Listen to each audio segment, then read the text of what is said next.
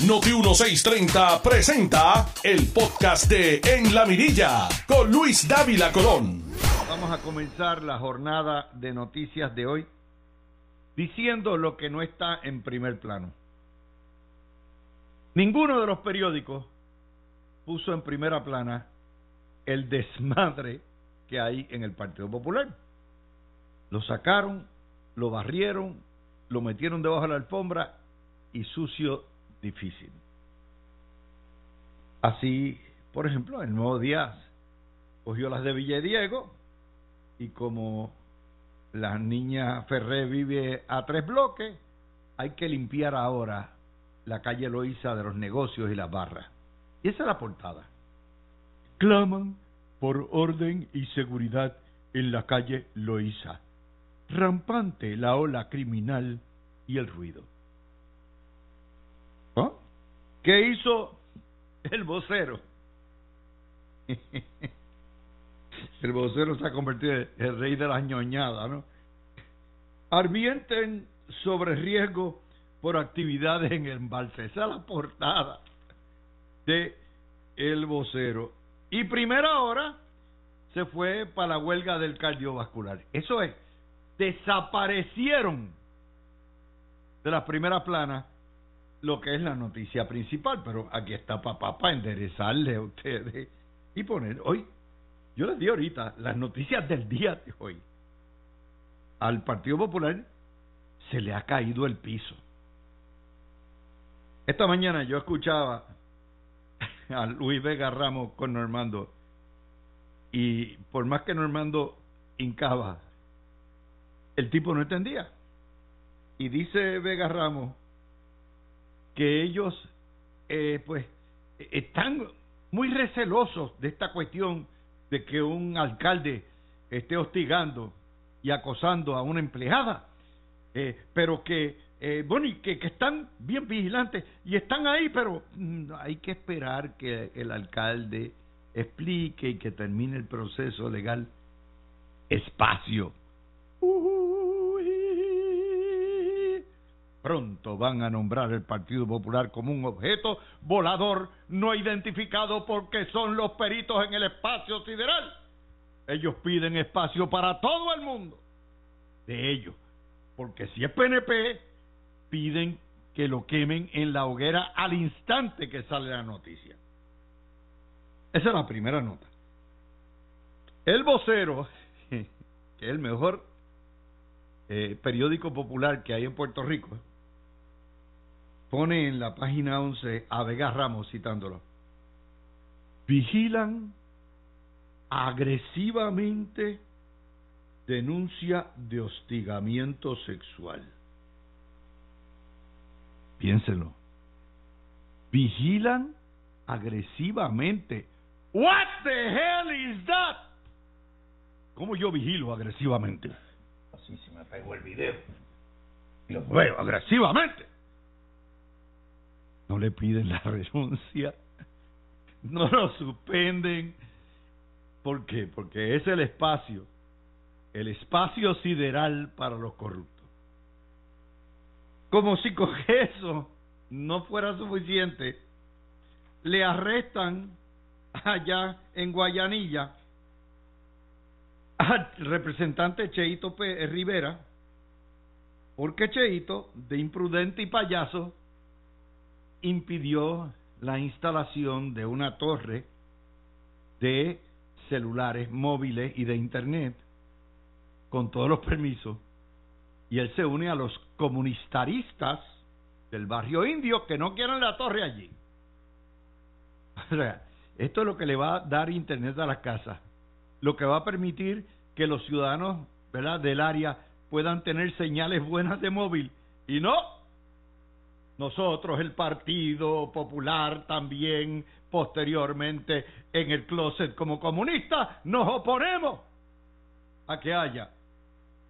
Y entonces allá sale Jesús Manuel y dice, yo eh, le pedí cuenta, investigué con él y todo eso, y él tiene derecho a proteger las comunidades. Por eso es que el Partido Popular está como está, porque han copiado y siguen el coro de los independentistas nacionalistas dejaron de ser el club de los 600 y se convirtieron ahora en los alzacolas de Eliezer Molina y de Mariana Nogales, con las mismas vainas.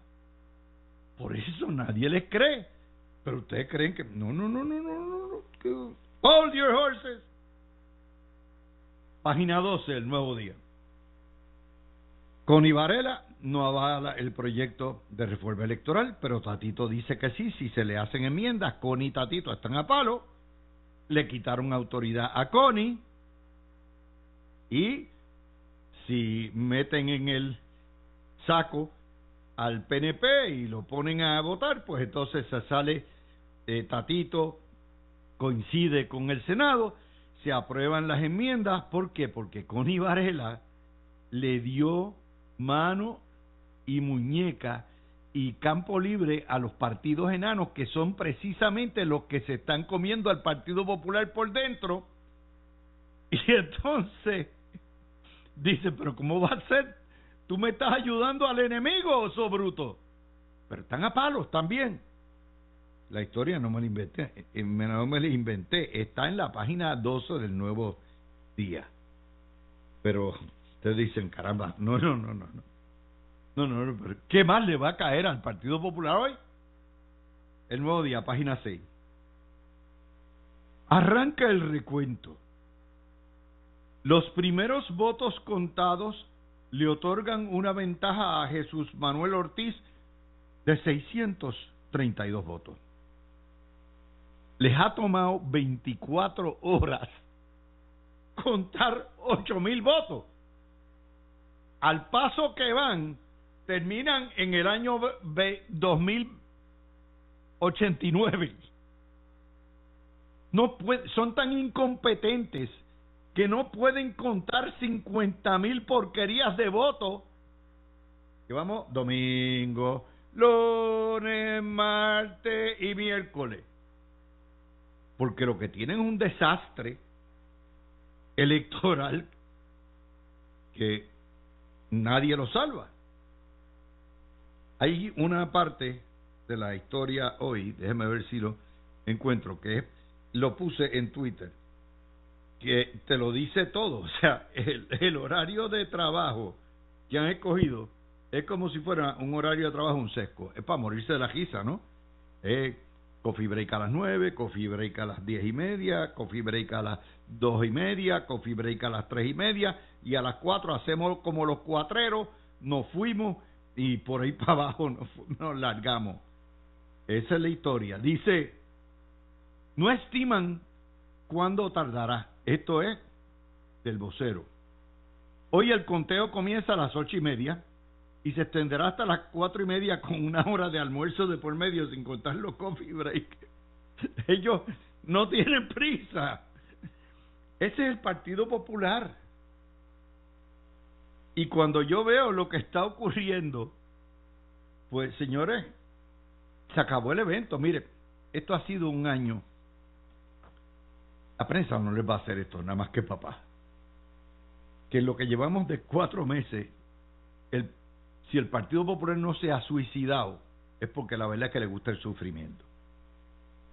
12 de enero, Noti 1, José Luis Dalmao, entrevistado por Normando, le dice a Normando que el Partido Popular no hay tolerancia para la corrupción. Y lo, le han llovido corruptos todo el año y el, la palabra clave es espacio. Espacio. O, como dice el vocero, vigilancia agresiva. Whatever that may mean. Enero 12. Miren por qué no pegan. Enero 12. Presidentes legislativos demandan a impedir contrato de Luma. Perdieron la demanda. Enero 12. Metro. Exalcalde de Trujillo Alto, José Luis Cruz, se decogió dos años de cárcel por soborno. Fui estúpido, dice. Enero 19, vocero, página 4. Pablo José busca enderezar el barco popular no perderá tiempo con plebiscito. Esa es la, la última esperanza blanca del Partido Popular. Enero 19, Noticel. a Ángel Mato en el bochinche de la ciudad deportiva Roberto Clemente. Nadie le importa. Porque el que nos puso la placa, el arbitrio en la placa fue él, no fueron los Clementes. Enero 20, portada del Nuevo Día. Las Piedras Construction asegura que durante el término de Aníbal Acevedo Vilá le dijeron que el puente atirantado no estaba terminado, que ellos se lo dijeron, y aún así metieron el puente atirantado. Y ahí estamos con un solo carril de nuevo. Enero 24, el nuevo día. Alejandro García Padilla descarta los rumores para postularse en el 24, como sugirió Jorge Colbert. Enero 25, primera hora. Pierluisi muestra su poderío en recaudo. En enero Pierluisi tenía 2.5 millones recaudados y los populares apenas tenían 90 mil taxitos y Altieri 65 mil. Enero 26, ultimátum cameral genera para entregar documentos. Luis Raúl Torres, el payaso. ¿Qué hicieron? Refirieron a Genera y que a justicia para que los procese criminalmente. Otra explota más.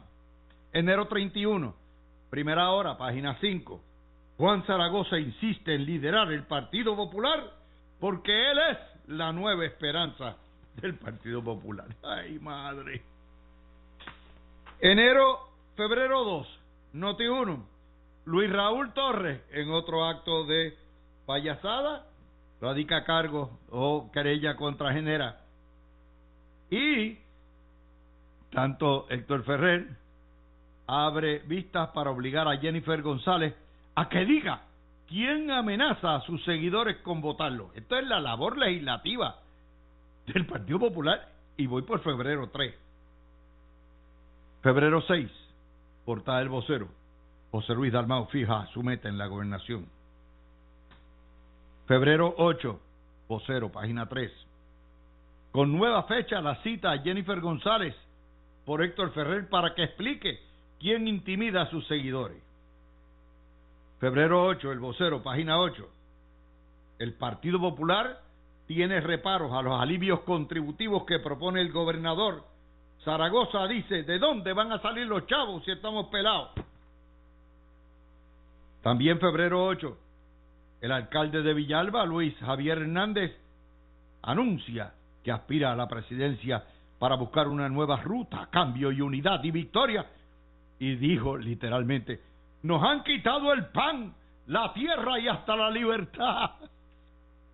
Este es el que pudiera ser, después de este lío, presidente del partido. Y dice que le quitaron el lema de la bandera del logo. Dejaron al pobre jíbaro esnú en pelota. Le han quitado el pan, la tierra y la libertad. Febrero 18, el nuevo día. Página 6. Jennifer González en vistas públicas le comió el cogollo a Héctor Ferrer y a Jesús Manuel actuando como niñatos, tratando de meterle en perjurio y cuanta barbaridad. ¿Sí? Los hizo triza. Hicieron el ridículo. El titular del otro día en el vocero es Garata diluye vista sobre persecución política. ¿Qué clase de ratones? Febrero 22, Noticel. La oficina del fiscal independiente justifica el haberle tirado toallazo al alcalde popular de Arecibo, aceptando una multa de 10 mil dólares para archivarle el caso de prevaricación por contratar a Maritere González. El corrupto alcalde de Arecibo, que lo tienen también en el espacio sideral. Febrero 25, Metro. Sila Calderón endosó a Luis Javier Hernández, alcalde de Villalba, para presidir el Partido Popular un loser, una loser con un loser. Febrero 27, la fatídica, o febrero 26, la fatídica asamblea en la cancha de Trujillo Alto, que fueron tres gatos. Tres gatos. El más vitoriado, Luis Javier Hernández. Y Ahí está. Tres gatos. Yo no sé qué tiene Trujillo Alto para el Partido Popular, pero la verdad es que están embarrados. Ni se les ocurra pasar por Trujillo Alto. Febrero 28, Metro. Toñito Cruz y Guillermo San Antonio Hacha critican la poca asamblea, la poca asistencia a la asamblea del Partido Popular. Marzo 3, el vocero, página 1.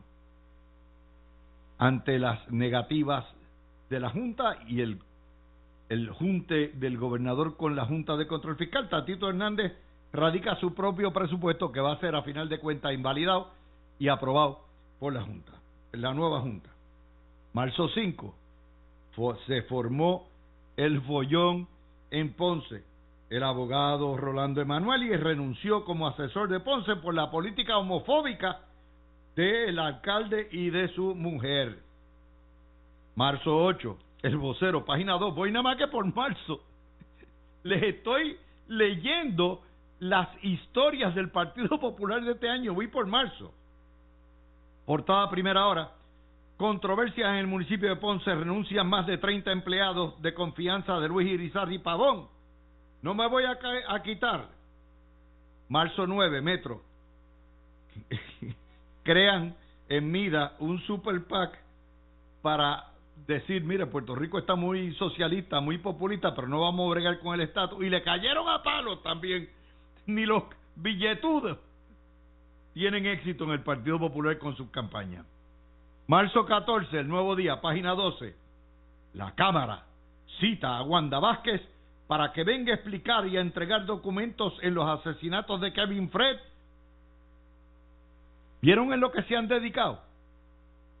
Son cortes de canguro. Son la tremenda corte en la legislatura. Marzo 16, el vocero, página 10. La Junta de Control Fiscal se querella ante la juez Swain de los encontronazos que ha tenido con la legislatura del Partido Popular. Dicen que aunque están trabajando y colaborando con el gobernador, la legislatura es pródiga, vota el dinero, insiste en violar continuamente el plan fiscal y los ajustes de deuda. Esta es la criatura de ellos, esta es la juntadura que ellos trajeron con promesa. Marzo 21, Noticel nombraron a Carlos Vizcarrondo delegado presidencial para Ponce y lo votaron como bolsa. Le dijeron Ponce, Ponce, aquí no queremos extraños. Marzo 22, el vocero, página 6. Luis Vega Ramos pide espacio para el alcalde de Ponce. Marzo 25, después que Yulín se fue del partido, el nuevo día, página 10, Javier Aponte Dalmau dice, el Partido Popular es la única institución que piensa que restando se ganan elecciones. Sin diálogo no hay futuro. Aníbal Acevedo Vilá dice, preguntemos si la salida es un problema o un síntoma. ¿Cuántos votos se lleva Yulín? ¿Es un síntoma de un partido que está perdiendo votos aceleradamente? Y le preguntaron aquí a Agapito en este programa, en el programa de la mañana, y dijo, pues si hace años Yulín abandonó el Partido Popular. Marzo 25, Noticel. Carmen Maldonado perdió su caso federal contra Acueducto. La Corte Federal dijo que eso no viola derechos civiles. Marzo 30, noticia de Ponce.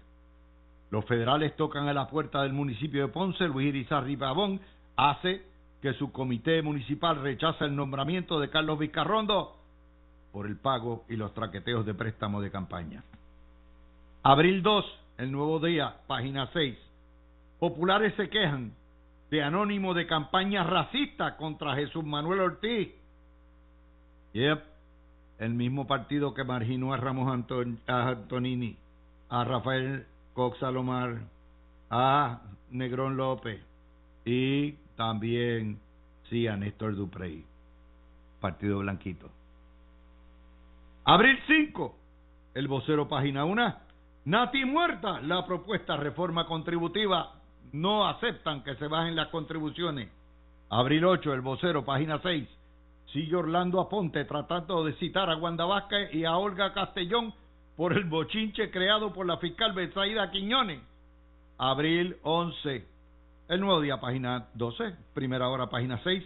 Alcaldes populares advierten que si no le dan dinero, sus municipios irán a la quiebra y le piden al gobernador que interceda por ellos ante la Junta de Control Fiscal.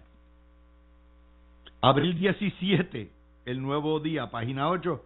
Juan Zaragoza, otro de los perdedores, endosa Jesús Manuel Ortiz para la presidencia y él va a aspirar, en primarias a gobernador. Abril 18, el nuevo día, página 6. La OFEI radica cargos contra el senador Albert Torres por extorsión de empleados. Declaran no causa en regla 6, van en apelación. ¿Y qué es lo que hacen en el Partido Popular? En vez de condenar a Albert Torres, condenan y piden que se elimine la oficina del FEI. Les digo, abril 19,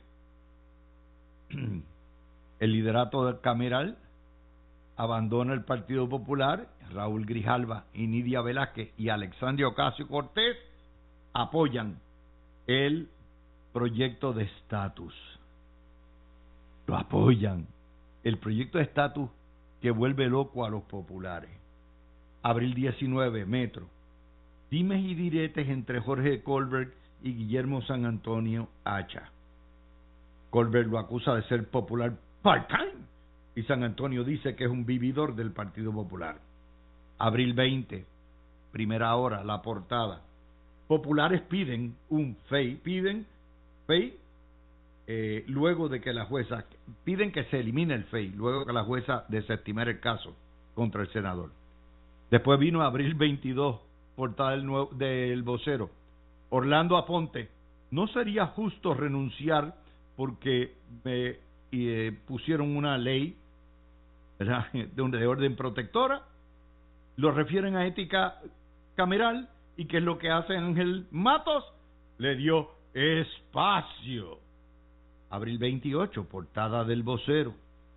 Y primera hora, el Senado colgó a la jefa de PRITS, Nanet Martínez, viciosamente, lo hizo sin seguir los procedimientos y también colgaron al de DACO. Y hoy, hoy nos dicen que no hay secretario en DACO.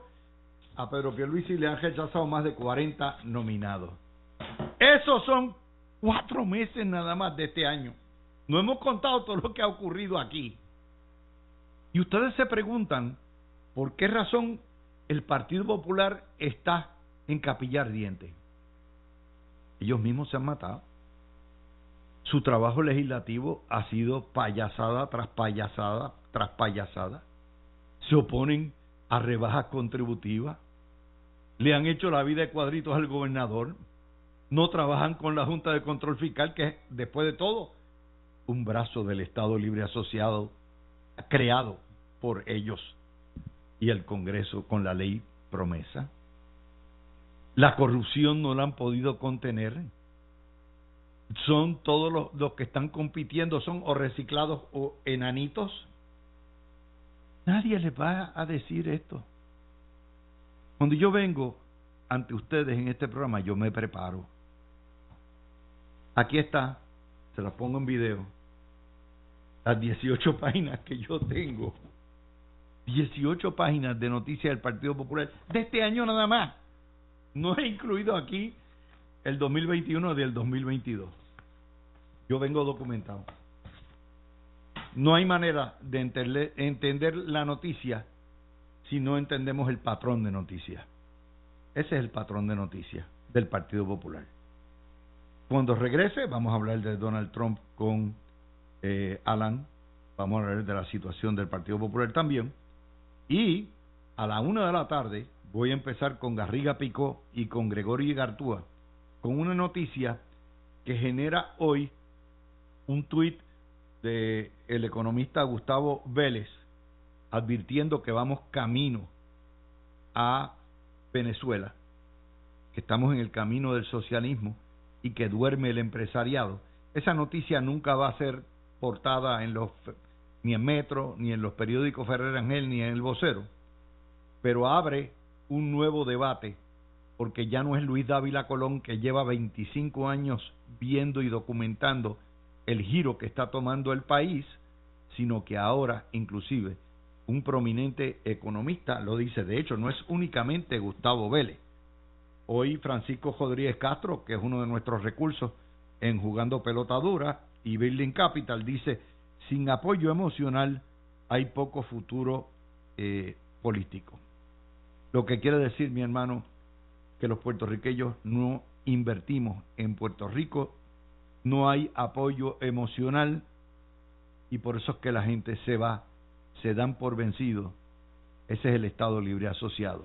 El que dos prominentes economistas en Puerto Rico hayan visto de lo que se trata y dónde estamos, es tema para profundizar a la una, entre otros. Y la guerra de Pierluisi, que por fin se dejó de chiquita y le cayó de encima, encima a los racistas, nacionalistas, xenofóbicos, yo espero que su partido, los mofolongos, vividores del PNP, sigan a su gobernador en esa.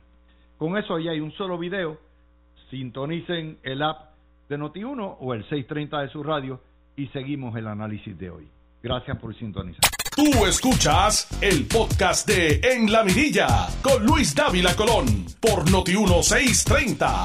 De vuelta con ustedes, mis amigos. Les recuerdo que los lunes hay dos videos y el resto de la semana, y los martes igual, el resto de la semana estamos con ustedes. Eh, de hecho, probable que el lunes sea un video en la medida que los paneles entren más tiempo, o están pidiendo que quieren tener más tiempo. Eso es uno. Y estos videos los están viendo entre 3.000 o 4.000 personas. No es para que sustituyan el radio, sino para el que no la pueda ver, que lo tenga ah, adicional. Y yo los sábados estoy transmitiendo cuando puedo. Cuando voy a Puerto Rico no transmito los sábados porque cada minuto es importante. Pero en la medida, eh, generalmente los sábados hay video, los domingos no, para que lo sepan.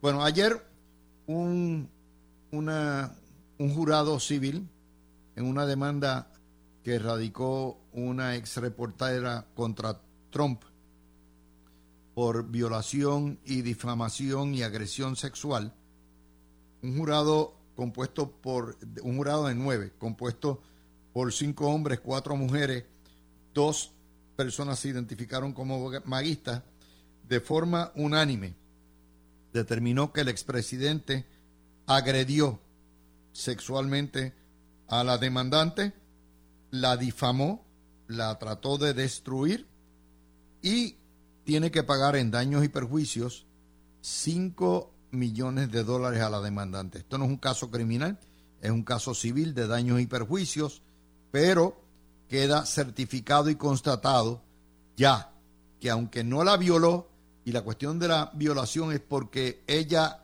eh, patinó cuando dije, bueno, si hubo penetración, no hubo penetración y hasta dónde, la razón, el jurado determinó que no la había violado, pero sí la había agredido y acosado físicamente, tocándolo de genitales, sin consentimiento, haciendo cosas eh, que son no solamente de muy mal gusto, sino es una violación de la integridad y la dignidad de la mujer. Así que, ¿cómo afecta esto a Mr. Trump y al Partido Republicano? Alan Maccabi, hacía tiempo no nos veíamos, por ahí estamos. Muchísimas gracias Luis, siempre un privilegio, un honor estar todos los miércoles contigo. El, el miércoles te extrañé, eh, así que un abrazo y saludos a toda esa gran audiencia de La Mirilla y de Noti1 630 en todo Puerto Rico. Pues mira, el tema mejor no lo podías haber explicado. Eh, es importante que se sepa eh, que algunos medios no lo explican como tú lo acabas de explicar, que esto es un caso civil, es un caso de dinero.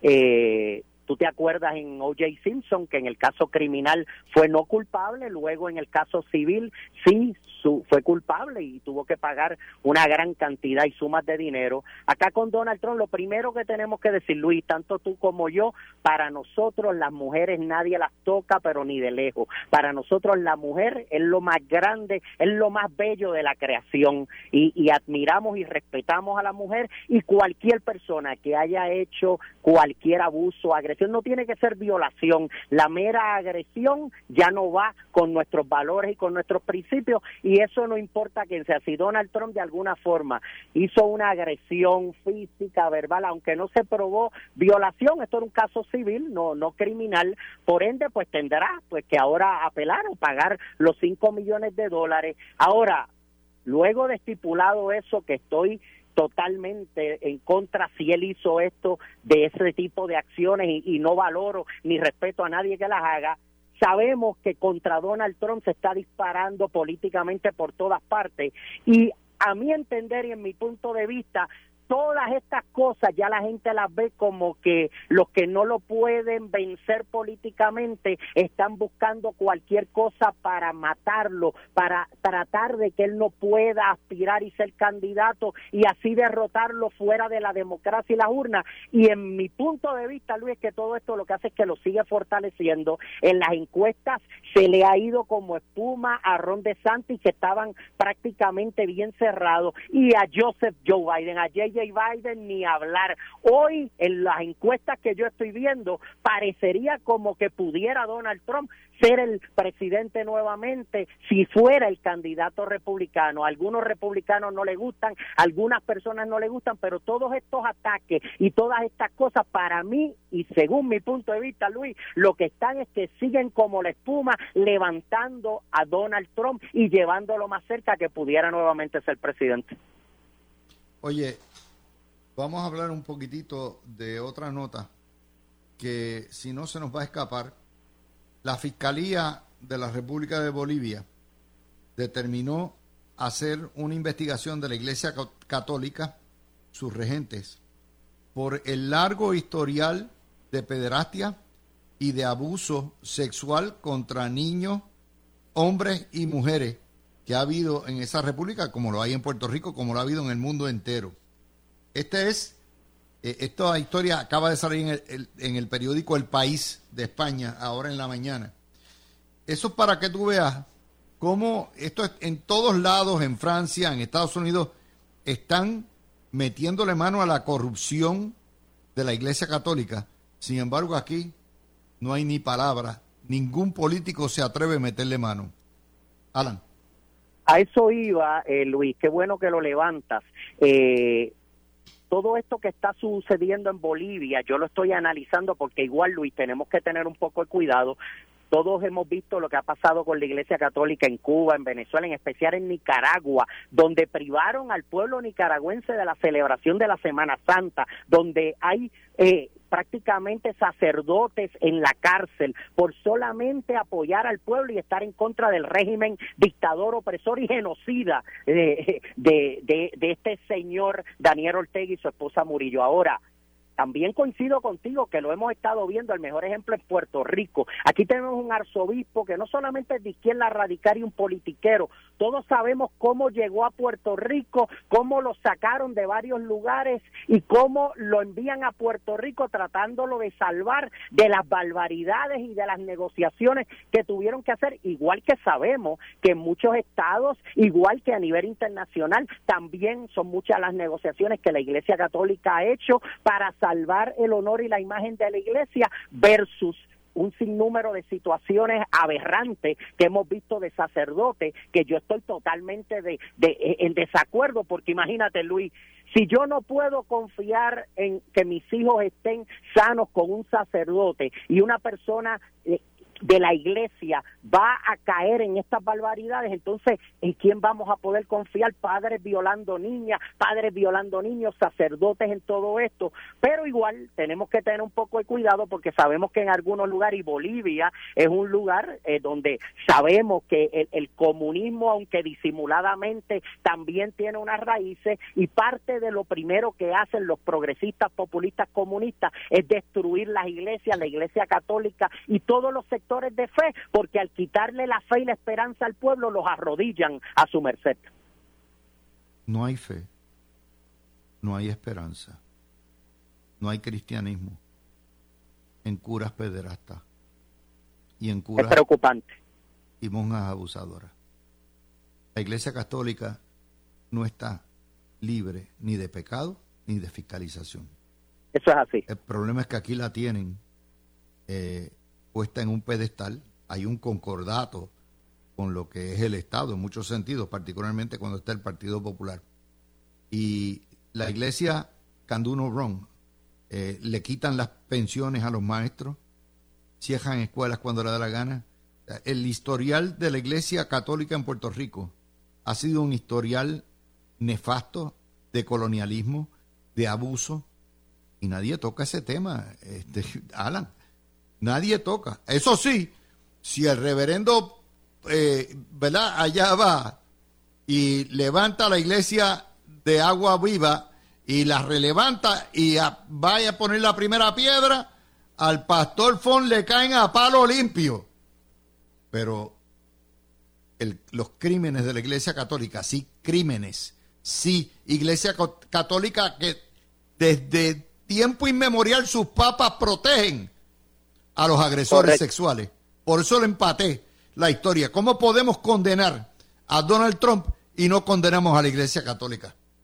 Luis, y tienes mucha razón y qué bueno que tú eres el que estás trayendo todo esto con la gran audiencia que tiene, porque el problema que hay en Puerto Rico lo acabas de describir. Aquí cualquier persona que sea conservador, de centro derecha, que haga cualquier cosa es un escándalo y todo el mundo lo ataca, incluyendo a iglesias que tienen pastores que son de centro derecha, que son conservadores. Ahora, incluyendo a líderes del PNP, el Partido Popular, violencia comunista, el Partido Independentista, el populismo y progresismo en Puerto Rico, eso sí que pueden hacer lo que sea.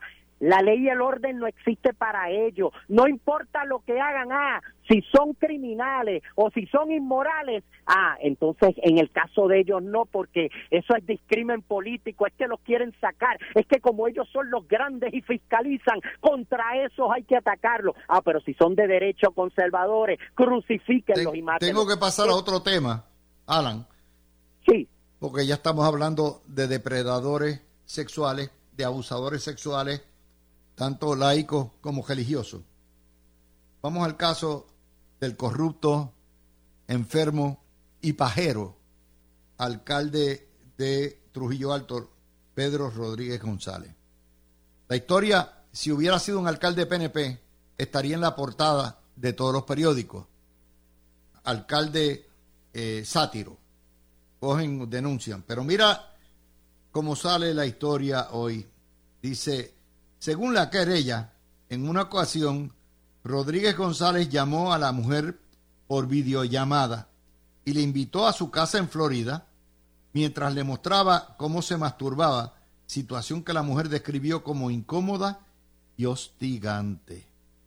Esto son, esto es casi un, esto es un agresor sexual, un acosador denunciado formalmente en una agencia federal y en la policía de Trujillo Alto por un alcalde del Partido Popular y están pidiendo el espacio de nuevo. Eh, la inmoralidad no solamente es del partido, como la inmoralidad no solamente es de los curas pederastas, no es solamente de este señor, sino del partido. Al igual que la responsabilidad de los curas pederastas, pederastas es responsabilidad del Vaticano. Alan.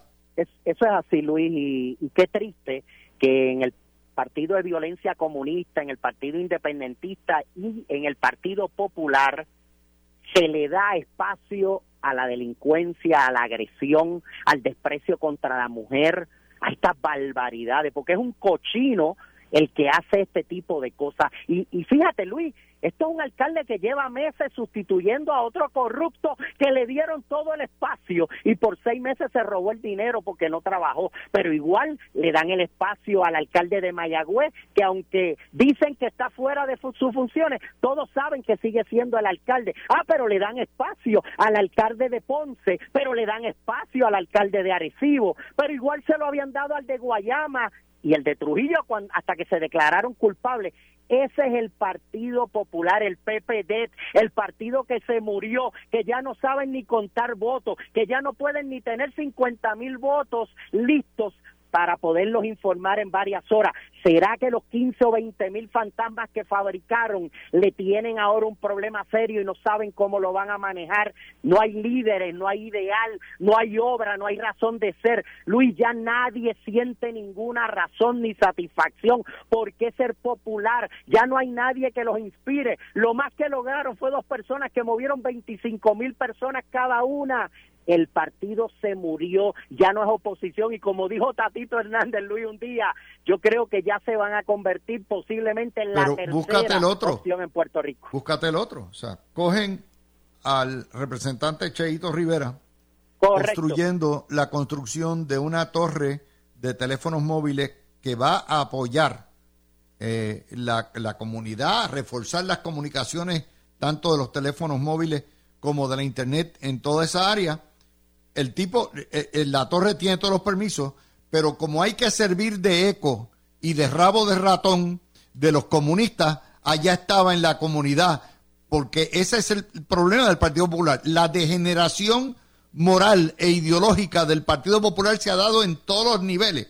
No es únicamente por el estatus, que se declararon el soberanista, es en todo. Ellos adoptaron el populismo de arriba abajo al punto de que están dispuestos a violar la ley en contra de derechos de propiedad y empresariales con tal de servirle de coro a los comunistas. Definitivamente, Luis. Y fíjate, cuando nuestra clase política es la primera que no tiene ley y orden, que viola la ley. Eso es el mensaje que le están llevando al pueblo, que viole la ley, que no haya ley y orden, que no haya libertad y constitución.